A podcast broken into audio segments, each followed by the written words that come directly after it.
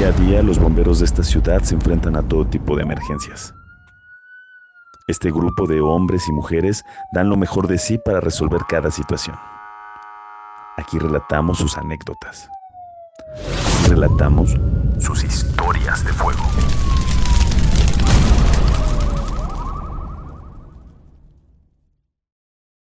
Ese día yo llevaba la comisión de maquinista. De mis primeras veces con esa comisión. Recuerdo bien que estábamos esperando la cena. Casi eran las 7 de la noche. Suena la chicharra. Con un sonido más largo de lo acostumbrado. Bajé corriendo a la guardia para que me entregaran la papeleta con los datos de la emergencia. Ya de por sí escuchar un toque tan largo nos indica que es un servicio de relevancia. Pero jamás imaginé que al servicio que iba a cubrir saldría como un avionazo.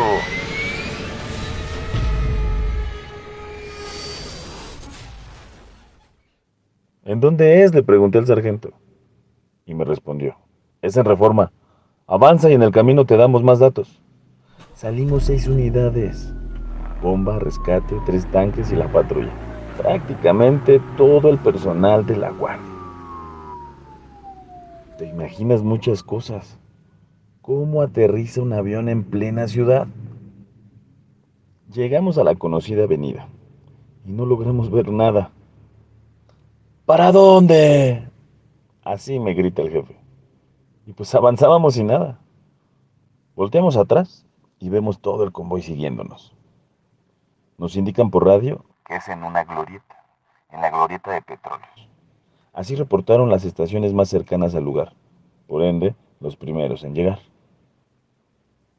Siempre hemos dicho que maquinista sin suerte no es maquinista. Y así fue. Yo le indiqué al jefe que diera vuelta a la izquierda. Y él dijo, no, es por acá. Y giró a la derecha. ¿Cuál fue la suerte? que quedamos justo enfrente del incendio. Lo primero que vimos fue una grúa sacando vehículos, totalmente prendidos. Al bajarme de la unidad, oh, cómo recuerdo ese instante, porque fue ahí donde comencé a entender la magnitud de la emergencia. Veo una hélice incrustada en un auto compacto. Una hélice cables de alta tensión sobre el suelo. Al entrar a la glorieta, un sinnúmero de carros totalmente prendidos. A la derecha, a la izquierda, para todos lados, hacia donde volteara, todo incendiado. Inmediatamente comenzaron a bajar líneas de manguera. Las dos P conectadas, de dos y media, hasta el carrete bajaron para poder sofocar el fuego. Compañeros de dos estaciones más atacaban por diferentes lados, rodeando así el incendio. Qué gran graduación de maquinista. Era el primer incendio que me tocaba a gran escala. Reviso todo. Conecto tanque para abastecer de agua la centrífuga. Y poco a poco fuimos extinguiendo el fuego.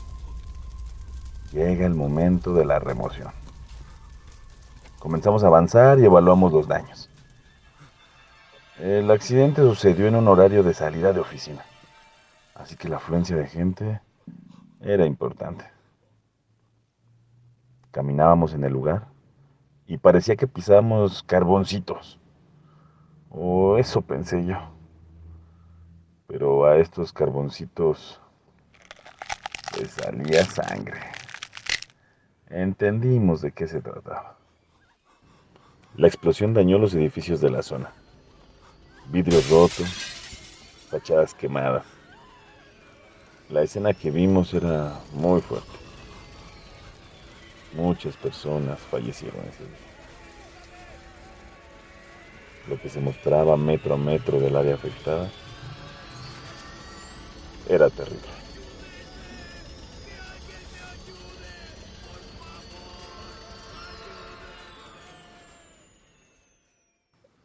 Al parecer descubrieron quiénes eran los tripulantes al encontrar una cartera semiquemada tirada en el lugar, con identificaciones de cierto funcionario público. Esta aeronave proveniente de San Luis Potosí que se, precipitó eh, cerca del periférico en la zona conocida como Las Lomas en eh, el ferrocarril de Cuernavaca y que bueno pues eh, venía en esta aeronave el secretario de Gobernación Juan Camilo Mourinho Nos dicen que uno de los tripulantes de ese avión era miembro de gobierno central. Y así debió ser, porque inmediatamente llegaron los soldados a tomar el control de la zona. Una gran movilización para atender el avionazo. Mucho se dijo en los medios, nota tras nota respecto al tema, cifras, hasta el audio de los pilotos previo al accidente. Pero solo los que estuvimos ahí, en vivo y a todo color, sabremos la verdadera magnitud del suceso. Imágenes que a pesar de los años transcurridos, nos siguen perturbando.